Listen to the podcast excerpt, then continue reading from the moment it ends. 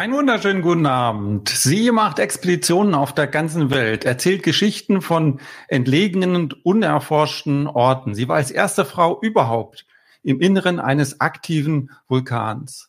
Sie arbeitet für Geo, National Geographic, BBC, ARD und ZDF. Und heute ist sie bei uns. Hallo, Ola Lohmann. Hallo, freut mich sehr. Schön, dass ich da sein darf. Ja, ich bin auch sehr gespannt äh, auf das, was du uns zu erzählen hast. Und allein dieses Gespräch, was wir jetzt miteinander führen, ist ja auch schon so ein kleines Abenteuer, weil du bist nicht irgendwo, wo das Internet sehr gut ist, sondern du bist unterwegs im Auto. Gerade eben warst du noch auf der Autobahn. Jetzt hast du dir ein ruhiges Eckchen gesucht, wo, wo das Internet vielleicht oder hoffentlich ganz stabil ist, dass wir uns gut miteinander unterhalten können. Also allein das Gespräch ist schon ein Abenteuer mit dir. Und du siehst auch nach Abenteuer aus, wenn ich dich so sehe. Naja, gut, ich muss gestehen, ich komme gerade vom Klettern, aber mhm. du wirst lachen, das Internet ist überall besser als bei mir in Deutschland zu Hause, weil da funktioniert gar nichts. Da haben wir noch nicht mal 3G, LTE, da ist nur Edge. Also von mhm. daher muss ich äh, tatsächlich nach Teneriffa, um mit dir zu reden. das ist der Grund, dass du so viel auf der Welt unterwegs bist, dass, äh, weil überall das Internet besser ist als bei uns zu Hause, oder wie? Ähm, aber tatsächlich ist es wirklich so. In Papua-Neuguinea im Dschungel ist das Internet besser als bei uns in Hohenschäftlern in Bayern. Eieieiei. Wenn du dir dein Leben so anschaust, auf der Skala von 1 bis 10, ist das, was du im Moment tust, dein Traumjob? Also ich komme gerade vom Klettern. Ich habe heute Morgen gearbeitet. Ich äh, habe wunderbar tolle Fernsehproduktionen am Laufen, spannende Reportagen, die ich veröffentliche. Ich schreibe gerade ein Buch. Ähm, ich habe einen tollen Mann, ich habe einen tollen Sohn. Also ähm, ich würde sagen, zehn reicht da nicht.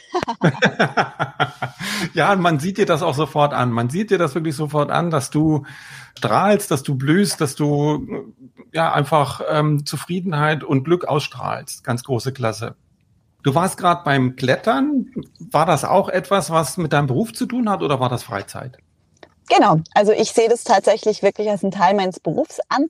Ich muss mhm. fit sein. Ich bin Abenteuerfotografin und Dokumentarfilmerin. Das heißt, ich muss immer an extrem entlegene Orte gehen und da fitter sein als alle Wissenschaftler oder Sportler, die ich begleite. Und deswegen sehe ich tatsächlich das Klettern auch als einen Teil von meinem Job an.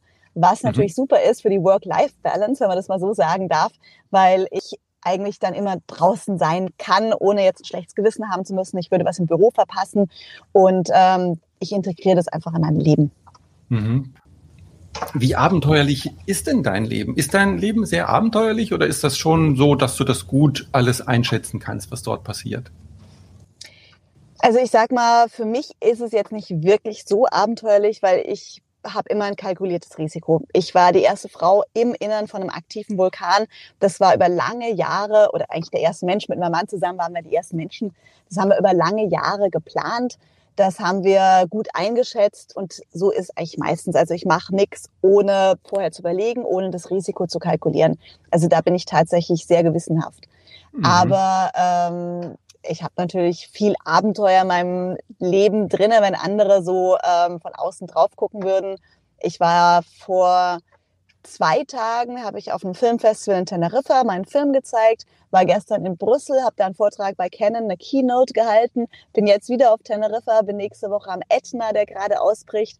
Dann geht's zum Stromboli. Das ist jetzt nur eine Woche das würden andere Leute als Abenteuer bezeichnen. Ich sage, naja, im Dschungel ist es abenteuerlicher, da komme ich dann erst wieder im Juli hin, da muss ich noch ein bisschen warten, aber kommt drauf an, was man als Abenteuer bezeichnet. Gut, das heißt, es ist also wirklich relativ. Das, was für dich Alltag ist, das wäre für mich schon ein Riesenabenteuer. Also in einen aktiven Vulkan, ich glaube, da würde ich mich nicht reintrauen. Ich war mal in dem, wie heißt das Ding da bei Neapel, Vesuv, der hat so ein bisschen geraucht oder auf ähm, äh, auf Lanzarote, da raucht ja auch so ein bisschen was, ne? Das ist wahrscheinlich für dich äh, Kleinkram, ne? Ja, also ich finde es immer spannend, einen Vulkan zu riechen. Vesuv ist toll, da war ich mit acht. Da ist sozusagen meine Leidenschaft für Vulkane entfacht worden.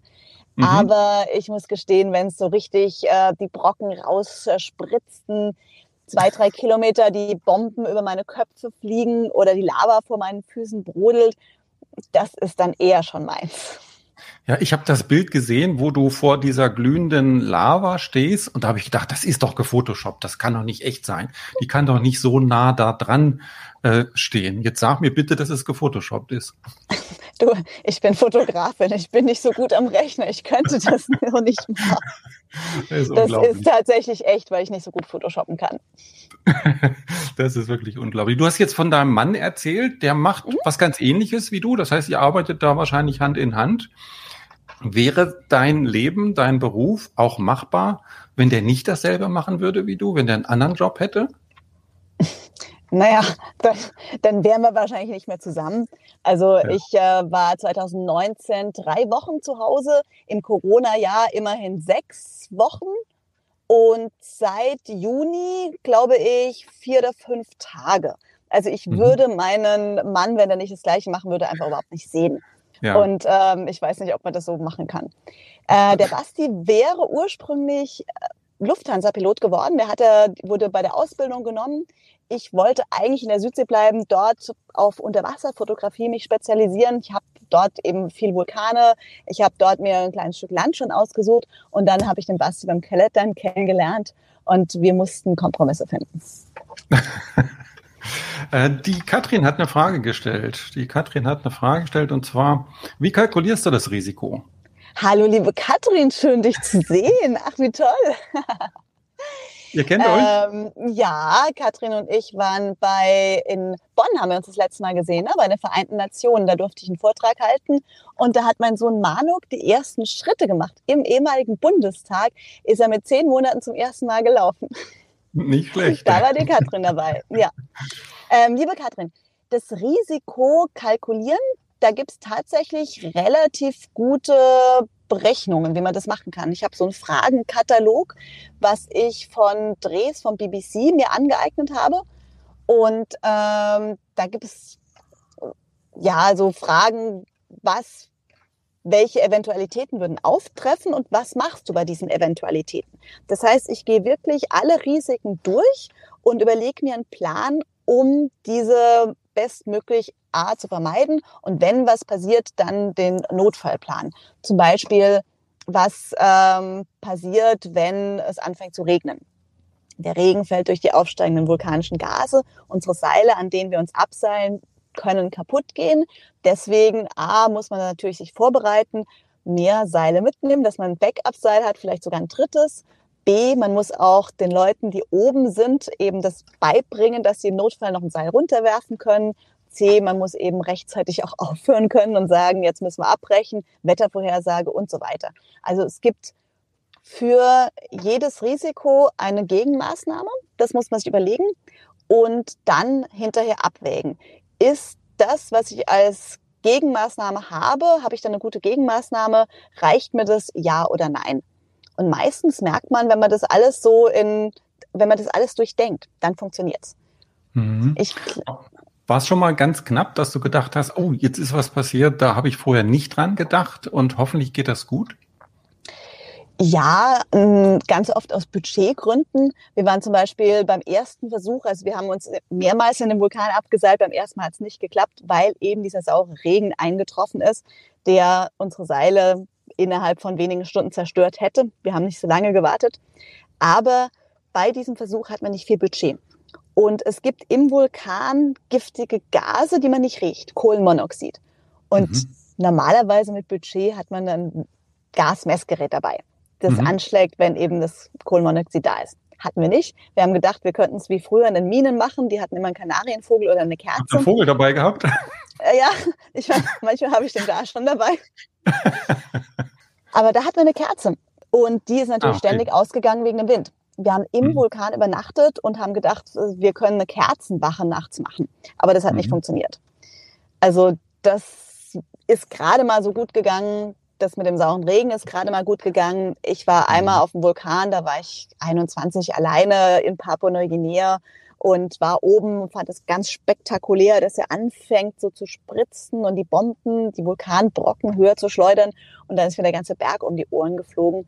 Und ich hatte echt Glück, dass ich da lebendig runtergekommen bin. Da wusste ich einfach nicht viel, da konnte ich das Risiko nicht abwägen, kannte nichts über Vulkane, habe das nicht vorher beobachtet. Man kann den Tremor sehen, also die Beben, die vor einem Vulkanausbruch sind. Also man kann es schon ganz gut einschätzen und kalkulieren, wenn man sie denn weiß. Mhm. Also das heißt, Vulkane sind schon für dich eines der wichtigen Dinge, die spektakulär sind, die interessant ist, die auch wissenschaftlich interessant sind und die auch tolle Fotos natürlich bringen, oder? Genau, ich habe Umweltmanagement studiert, habe mhm. mich auf Vulkane und indigene Völker spezialisiert, wie die mit ihrer Natur zusammenleben. Finde mhm. ich unglaublich spannend und ähm, finde Vulkane einfach aus dem Aspekt, weil sie uns so viel über unser Leben, unser Sein auch erzählen können, finde ich extrem spannend und natürlich, weil sie so super fotogen sind. Ja, ja. Wenn das, was du tust, wenn ich das auch machen wollte, nehm, nehmen wir mal an, ich kann einigermaßen fotografieren, in Klammern kann ich, aber das, was du da alles machst, da bin ich weit von entfernt. Was müsste ich alles lernen? Was müsste ich alles lernen, damit ich auch nur ansatzweise in die Region komme, äh, dass ich das machen könnte, was du tust? Mm, naja, für die Vulkane müsstest du schon mal ziemlich fit sein. Also. Fit. Oh, fängt schon an. Ähm, Fängt schon an. Wie fit muss man denn sein? Also ich sag mal, mein Fotorucksack ist so 20, 25 Kilo. Und oh. das muss ich in den Vulkan und auch wieder rausbringen. Das heißt, ich muss am Seil 600 Meter aufsteigen. Ich muss mich mit Steigklemmen, Grigri, Petzel, Stopp und ähm, den ganzen Sachen auskennen. 600 ich Höhenmeter hab, an so einem Grigri mhm. hoch? Am. Seil, genau. Ja. Das schaffe ich ja kaum zu Fuß, die 600 Höhenmeter, den Berg rauf und wieder runter mit 25 Kilo am Rücken. Und du am Seil, ja okay, das, ich glaube, dann, dann ist das keine Karriere, die ich noch vor mir habe. Ähm, aber erzähl also, mal weiter. Also das Thema körperliche Fitness. Mhm. Du musst dich auch mit Seilzugangstechnik auskennen. Also ich bin FISA zertifiziert. Ich darf auch international eben Drehs betreuen, Filmdrehs, das Rigging mhm. machen. Da musste ich tatsächlich mich viel damit beschäftigen, weil im Vulkan das Seil zu befestigen auf der losen Asche ist halt auch schon relativ mhm. schwierig. Dann, okay, also ähm, also Klettern geht. Klettern habe ich äh, mehrere Jahre gemacht, auch Bergsteigen und so weiter, Seiltechniken, alles das haben wir damals gelernt. Vielleicht nicht in der Perfektion, wie du das machst, auf losem äh, Geröll das Ding befestigen, wüsste ich jetzt gerade nicht. Da müsste man irgendeinen Anker nehmen oder was wahrscheinlich.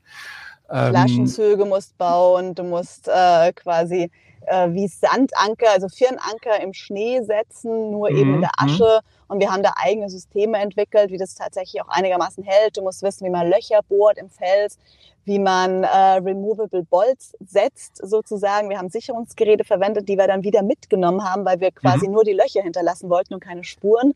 Mhm. Und ähm, ja, das ist schon ganz gut, wenn man sich auskennt.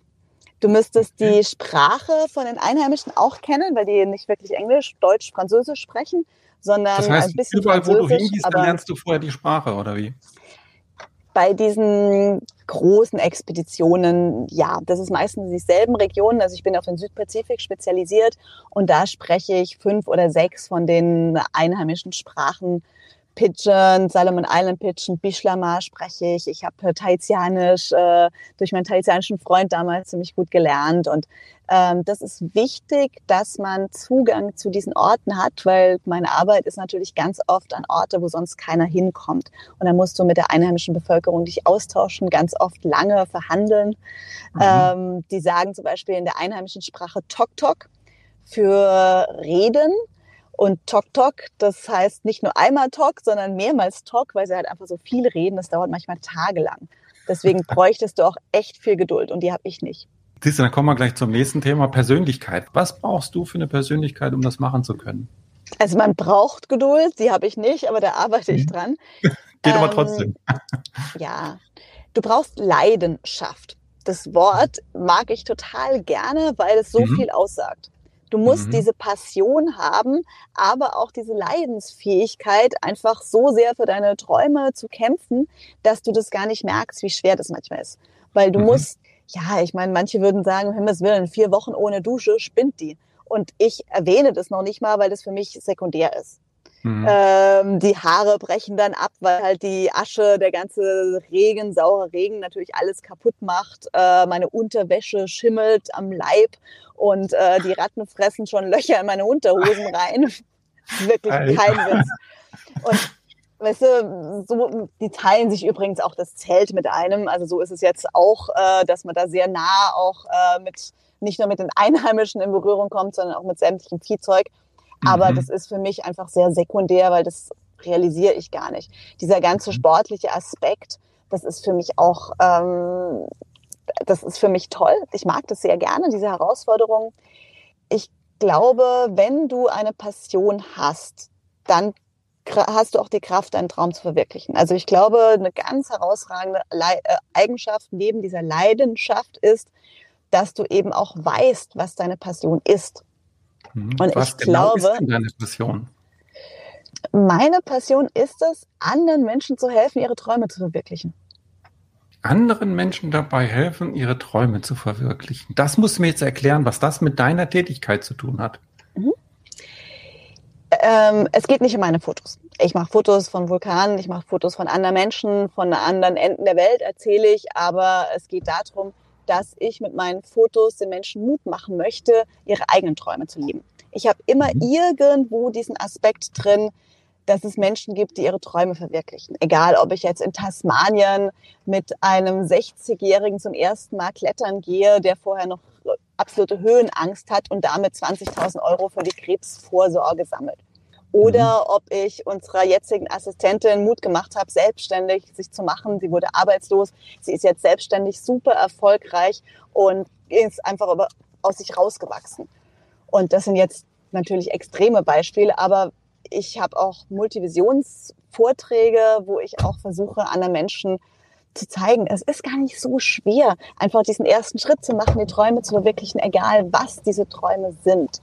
Mhm. Und da habe ich auch ein Buch drüber geschrieben und ich merke, dass es mir unglaublich Spaß macht, wenn ich dann das Feedback von anderen bekomme, die sagen, das hat mich ermutigt, ich habe jetzt auch meinen Traum verwirklicht, es kann die Kreuzfahrt im Atlantik sein, ist mir ganz egal, aber Hauptsache, mhm, mhm, ich konnte ein bisschen dieser Tritt in den Hintern sein, dass man mal sagt, okay, ich mache das jetzt.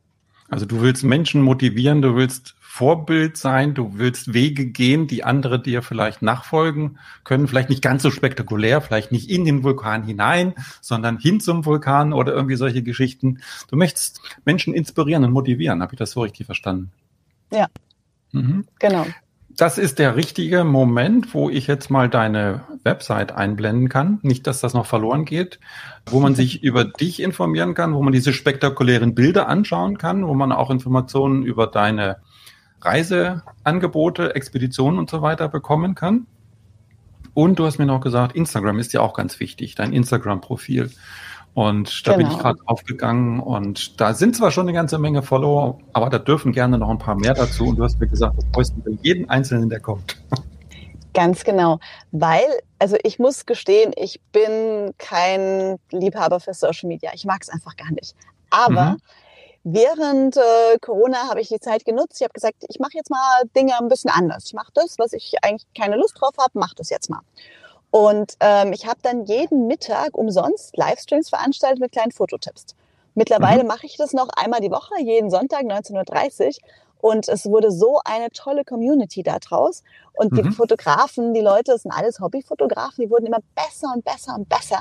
Und irgendwann stand die Idee im Raum, lass uns mal ein Buch machen. Und das mhm. haben wir gemacht mit 107 Fotografen, alles Hobbyfotografen. Ich habe einen Beitrag gemacht, der ist definitiv nicht der beste. Jeder Fotograf hat sein Lieblingsfleckchen in Deutschland beschrieben und mhm. da eine Fotogeschichte gemacht.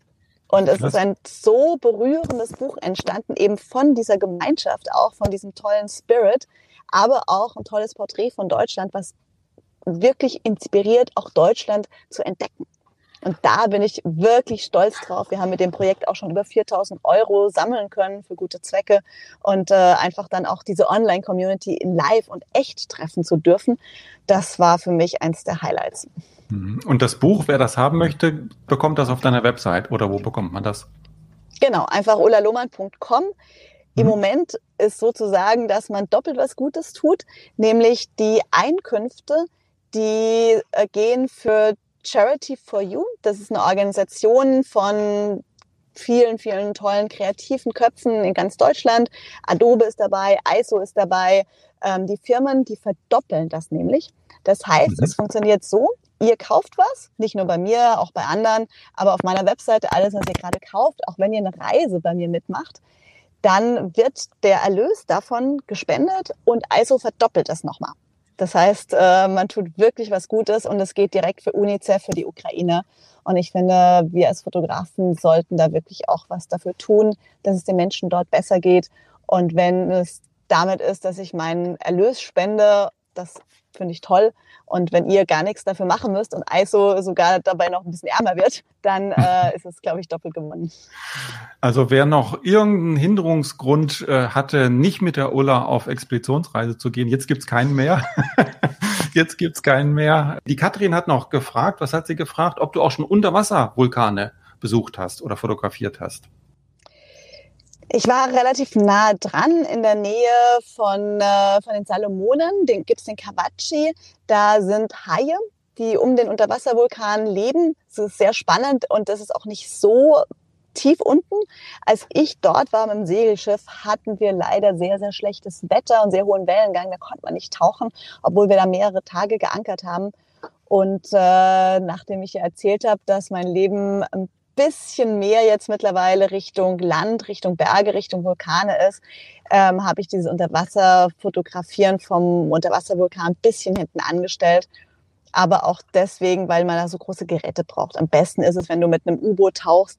Und mir ist immer, ja, mir ist immer lieber, ich mache das möglichst einfach mit lokalen Mitteln und ähm, ja, noch nicht, aber du sag niemals nie. Du darfst ja noch Ziele vor dir haben. Du hast jetzt eben von einigen Fotofirmen erzählt. Du bist auch Canon Ambassador und mit F-Stop arbeitest du, glaube ich, zusammen. Wie wichtig ist für deine Arbeit die Zusammenarbeit mit der Fotoindustrie? Ist das, ist das eine Voraussetzung oder ist das so ein Goodie, was mit dazu kommt?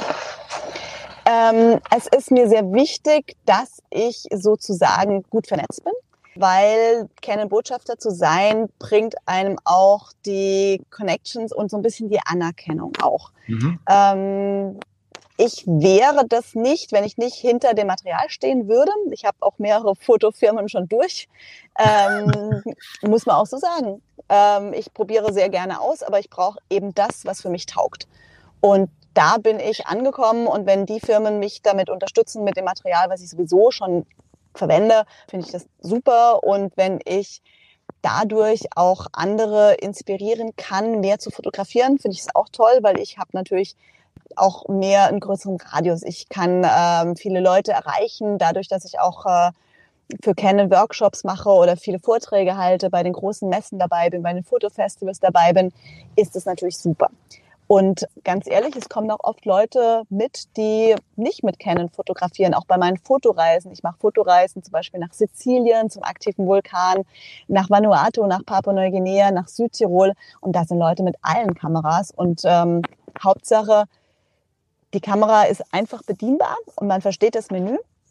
Und tun, sie kommen eigentlich, die meisten können ungefähr dasselbe in einer Preisliga, aber ich persönlich komme einfach mit Canon besser zurecht und deswegen verwende ich das Material. Und äh, was jeder einzeln verwendet, ist egal, aber Hauptsache, jeder macht tolle Bilder, die motivieren, berühren und zum Nachdenken anregen, weil jeder von uns ist eben auch so ein Geschichtenerzähler und kann viel mit seinen Bildern bewirken. Mhm. Wir haben jetzt ganz viel gehört, was dein Antrieb ist, was du erreichen möchtest und welche Begeisterung du für deine Arbeit hast. Letztendlich musst du das Ganze aber auch finanzieren. Wie, wie finanzierst du deine Arbeit? Was ist deine Haupteinnahmequelle? Also ich habe so drei Standbeine. Einmal sind es die Auftragsproduktionen, ganz klassisch, entweder Film oder Foto. Dann sind es die Eigenproduktionen. Das heißt, ich habe Lust auf ein Thema, mache da ein Buch drüber, mache da einen Film drüber, mache da mehrere Fotoreportagen drüber. Und dann das dritte sind diese Produkte, die danach folgen. Das heißt, äh, die Leute sehen eine Reportage im Fernsehen oder im Magazin, sehen meinen Namen, kommen zu einem Vortrag, sehen mich bei einem Vortrag, wollen einen Workshop buchen, wollen eine Reise mit mir machen. Also das sind dann dieses dritte Standbein, sind diese ich nenne es mal Services, ähm, mhm. diese Berührungspunkte mit Vorträgen, Keynotes für Firmen und ähm, Workshops und Fotoreisen. Und mhm. eben auch diese Produkte wie Bücher, ja, wobei an einem Buch verdient man nicht so wirklich viel. Äh, diese ersten beiden Dinge, die, die du gerade gesagt hast, zum einen die Auftragsproduktion und zum anderen die Eigenproduktion, Gibt es in der heutigen Zeit überhaupt noch viele Auftragsproduktionen oder geht das mehr in die Richtung ähm, erstmal vorfinanzieren und hinter dann gucken, dass man es irgendjemandem verkaufen kann? Das sind die Eigenproduktionen. Also da ist es tatsächlich genau. so, dass ich das selbst komplett ein Thema anbiete, recherchiere, vorbereite, filme, fotografiere und dann Vorleistung gehe. Die Auftragsproduktion haben wir zum Beispiel dieses Jahr schon zwei Stück für Terra X gemacht. Wir haben die Produktion, Logistik betreut und die äh, Recherche, die ganzen Themen angeschleppt. Das nächste ist, glaube ich, fürs BBC in Papua-Neuguinea wieder was. Das sind sehr oft Filmproduktionen, aber jetzt war auch zum Beispiel für Stern in La Palma, als der Vulkan aktiv war, immer mal wieder. Also Figaro ist zum Beispiel auch noch eine Auftragsproduktion offen. Das hat auch noch nicht so geklappt wegen Corona. Aber es gibt sie. Also dadurch, dass ich eben für National Geographic, für Geo, BBC und so weiter arbeite, sind es relativ hochwertige Namen und die auch einigermaßen bezahlen. Ich sag mal, mhm. es ist einfach so diese Mischkalkulation. Mal läuft das eine besser, mal läuft das andere besser. Aber diese Magazine bezahlen noch halbwegs. Mhm, weil du auch einen guten Namen hast und viele Jahre schon im Business drin bist. Ne, wahrscheinlich für jemand, der da jetzt reinkommen möchte, ist es nicht so einfach, oder? Es geht. Also es ist unglaublich toller Markt im Moment für junge Fotografen, die ihre Geschichten verkaufen wollen, die zum ersten Mal publizieren. Es gibt nach wie vor ganz tolle Plattformen bei Visa Polymage in Frankreich beispielsweise, um gesehen zu werden. Es gibt Förderungsprogramme auch von Canon für junge Fotografen. Und wenn man eine tolle Geschichte hat und noch dabei gut fotografieren kann, dann schafft man das schon. Aber das Ding ist, man braucht einfach eine gute Geschichte. Und viele Fotografen, die mhm. denken, es reicht, wenn sie fotografieren können. Es reicht auch bei mir nicht. Die Leute wissen, dass ich einigermaßen Fotos machen kann, aber ich muss trotzdem immer wieder Geschichten neu vorschlagen, pitchen, im Gespräch bleiben und das ist auch sehr wichtig. Mhm. Du hast jetzt auch die Geschichte mehr betont als die Fotos. Deswegen, weil die Geschichte vielleicht sogar noch wichtiger ist als die Fotos? Ja, Gute mhm. Fotos macht jeder. Schaut dich auf Instagram um. Das sind so tolle Bilder dabei. Mhm. Aber das sind diese Geschichten. Das sind diese, gerade bei mir mit dem wissenschaftlichen Hintergrund, neue Erkenntnisse, Wissenschaftler begleiten, irgendwo zu sein, wo noch nie ein Mensch war. Solche Sachen. Das ist einfach sehr, sehr, sehr wichtig. Und wenn man das gut begleitet und vor allem, wenn dann die Kunden wissen, dass man egal in welcher Situation immer Fotos, dann ähm, ist man da ganz gut dabei. Mhm. Ich habe mir noch eine Frage aufgeschrieben, ob du eine wichtige Botschaft an andere Fotografen hast. Eigentlich hast du die schon fast beantwortet, oder? Es ist tatsächlich das Geschichtenfotografieren. Mhm, ja. Überlegt euch eine Geschichte, wo ihr mit ganz viel Herzblut und Leidenschaft dabei seid. Überlegt, mhm. wo eure Passion ist, wo eure Leidenschaft steckt. Und versucht in dem Umkreis eine Geschichte zu finden, weil dann habt ihr wahrscheinlich einen einzigartigen Zugang. Ihr werdet auch dadurch eine einzigartige Geschichte finden, weil ihr irgendwo auch Insider seid. Und dann, wenn ihr dann noch eine einzigartige Art der Fotografie habt, dann wird es funktionieren. Das also gerne gut. immer dieser Passion folgen, diesem Bauchgefühl, wenn man merkt, so die Härchen stellen sich auf. Bei mir äh, mache ich immer so ein bisschen mit der Nase, äh, wenn ich merke, oh, ich bin an einer Geschichte dran. Und das ist mhm. so ein mhm. bisschen auch, ähm, ja, fast wie ganz wach sein. Das, ist, das merkt ihr schon, wenn ihr da einer Geschichte dran seid, die euch inspiriert und fasziniert.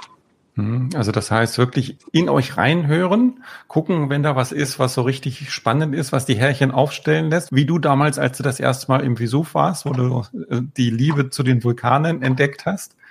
Und dann aber letztendlich führt ja doch wieder der Weg dahin zurück zu gucken, ja, wie kann ich damit denn jetzt äh, auch meinen Lebensunterhalt verdienen? Ne? Das heißt, die Leidenschaft alleine reicht ja nicht aus, ne? sondern äh, dann muss ja noch das dazu kommen, dass du sagst, okay, einen Weg dann letztendlich auch finden, das zu den Menschen zu bringen. Und da hast du uns jetzt eine ganze Menge an Anregungen gegeben, wie das gehen kann. Und das finde ich sehr motivierend. Das finde ich sehr motivierend, dass man seine eigene Leidenschaft, seine eigene Begeisterung für ein Thema wirklich auch damit verbinden kann, etwas weiterzugeben, andere anzuzünden, andere wirklich zu begeistern für das, was man dort mitzuteilen hat und dass das letztendlich auch funktioniert. Ganz große Klasse. Finde ich sehr motivierend, das zu erleben, dass das dir gelingt, und ich glaube, du bist ja auch kein Einzelfall, dass das ganz vielen Menschen gelingt und die herzliche Einladung an unsere Zuschauer und Zuhörer, da sich eine kleine Scheibe von abzuschneiden. Ulla, wenn man sich verabschiedet, dann wünscht man sich meistens irgendwas. Glück, Gesundheit, langes Leben, was auch immer. Wenn du dir was wünschen könntest, was ich dir jetzt wünsche, was würdest du dir wünschen? Ich habe einen Spruch, das ist so ein bisschen mein Lebensmotto. Und ich glaube, das würde ich wünschen, dass du mir das sagst, weil das kann man nicht oft genug hören. Okay. Und das wäre Don't dream it, do it. Das wünsche ich dir sehr gerne, aber ich glaube, das brauche ich dir gar nicht wünschen. Das machst du schon, oder? Ja, aber es ist auch tatsächlich diese Arbeit, wie du gesagt hast. Man muss nicht, es reicht nicht nur seiner Passion zu folgen, du musst auch diese harte Arbeit reinstecken, die in dem Moment keine harte Arbeit ist. Du musst mhm. täglich was machen, wie du sagst, du musst täglich was auch für dein Marketing machen, du musst täglich was für dein Instagram machen, du musst täglich was für deine Community machen, was mir nicht schwer fällt. Aber man hat auch das reicht nicht, einfach nur seine Träume zu träumen. Man muss einfach auch sie tun. Und das, da muss man sich immer jeden Tag auch ein bisschen Zeit dafür nehmen, dass man sich das vergegenwärtigt. Also ich habe tatsächlich immer jeden Tag so fünf Minuten, wo ich sage, okay, was sind meine Träume, was mache ich, um sie zu verwirklichen und wo stehe ich gerade. Also diese Traumzeit brauchst und ich glaube, man kann es nicht oft genug sagen. Wunderbar. Ulla, gibt es noch etwas, was wir vergessen haben, was du noch mitteilen wolltest, was du noch sagen wolltest? Nein, es war ein sehr schönes Gespräch, tolle vorbereitete Fragen, tolle Fragen. Und ähm, ja, also nee, hat sehr viel Spaß gemacht. Und wenn jemand noch was wissen möchte, ich bin eben auf Instagram gut zu erreichen oder einfach eine E-Mail schreiben oder auf der Webseite vorbeigucken, da gibt es so ein Formular, da kann ich definitiv gerne noch weitere Fragen beantworten. Das finde ich große Klasse. Und das kann gut sein, dass der ein oder andere auf dich zukommt und sagt, wie war das mit dem Förderprogramm? Wie kann ich da den Fuß in die Tür kriegen und so weiter? Und wenn du jemandem den rechten Weg weisen kannst oder einfach nur einen Tipp oder einen Kontakt herstellen kannst, das kann ja schon wirklich sehr, sehr wertvoll sein. Deswegen ganz herzlichen Dank für dieses inspirierende, motivierende, spannende, interessante Gespräch mit dir. Das war wirklich große Klasse und ich habe da sehr viel Spaß dran gehabt. Ulla, ich wünsche dir noch einen schönen Abend auf äh, Teneriffa. Was machst du morgen? Gehen wir wieder klettern. Ah, dann viel Spaß dabei. Mach's gut, Ulla. Dankeschön. Danke und bis bald. Tschüss. Ciao. Wenn dir der Podcast gefallen hat, empfehle ihn doch gerne weiter und hinterlasse einen Kommentar oder eine Bewertung. Darüber freue ich mich so richtig. Danke.